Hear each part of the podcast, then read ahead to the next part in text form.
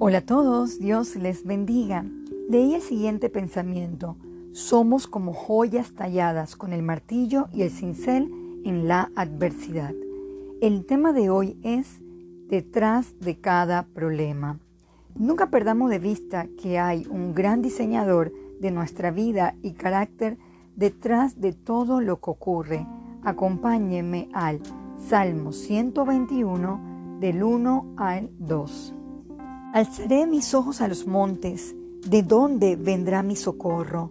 Mi socorro viene de Jehová, que hizo los cielos y la tierra. Nuestro Padre Celestial está en control de todo y nos ama. Él es soberano de producir algo bueno del peor mal. Busquemos Jeremías 29, versículo 11. Porque yo sé los pensamientos que tengo acerca de vosotros, dice Jehová, pensamientos de paz y no de mal, para daros el fin que esperáis. Ahora bien, detrás de cada problema mantenemos nuestra mirada en el resultado final.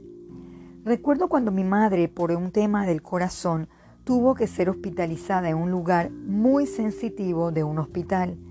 Era la sala de urgencias. Wow, yo como hija estaba angustiada por la situación Quería sacarla de allí a toda cuesta. El problema me cegaba del entendimiento espiritual. Dios tenía un plan maravilloso en todo y en todos los de la familia. Para resumirle, mi madre estando allí no se enfocó en su problema, enfermedad o dolor, sino en ayudar a las personas que estaban sin esperanza o consolación. Lo enfrentó con valentía de una forma totalmente distinta y eso la acercó más a Dios, siendo de ayuda y ánimos a otros. Estuvo enfocada en el resultado más que en el alto peligro que podía correr estando allí. ¿Estamos enfrentando los problemas de la forma correcta o estamos frustrados en vez de mejorar o crecer?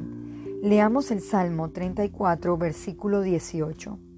Cercano está Jehová a los quebrantados de corazón y salva a los contrictos de espíritu. Dios nunca nos abandonará. Esas circunstancias de la vida buscan desarrollar nuestro carácter. Como última cita bíblica busquemos Romanos 8 del 28 al 29. Y sabemos que los que aman a Dios, todas las cosas les ayudan a bien. Esto es, a los que conforme a su propósito son llamados, porque a los que antes conoció también los predestinó para que fuesen hechos conforme a la imagen de su Hijo, para que Él sea el primogénito entre muchos hermanos. Concluyo con el siguiente pensamiento.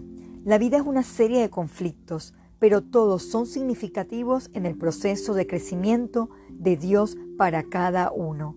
Tomado del libro Una vida con propósito.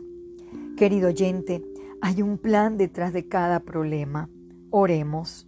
Amado Padre, le damos gracias por tallar nuestro carácter a través de la adversidad. Enséñenos a ser pacientes durante la prueba, a mejorar y a crecer en nuestra fe. Que pongamos nuestra esperanza siempre en Dios y principalmente en los momentos de oscuridad y en esos tiempos difíciles que en nuestras fuerzas no lo podemos superar.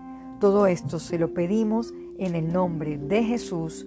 Amén.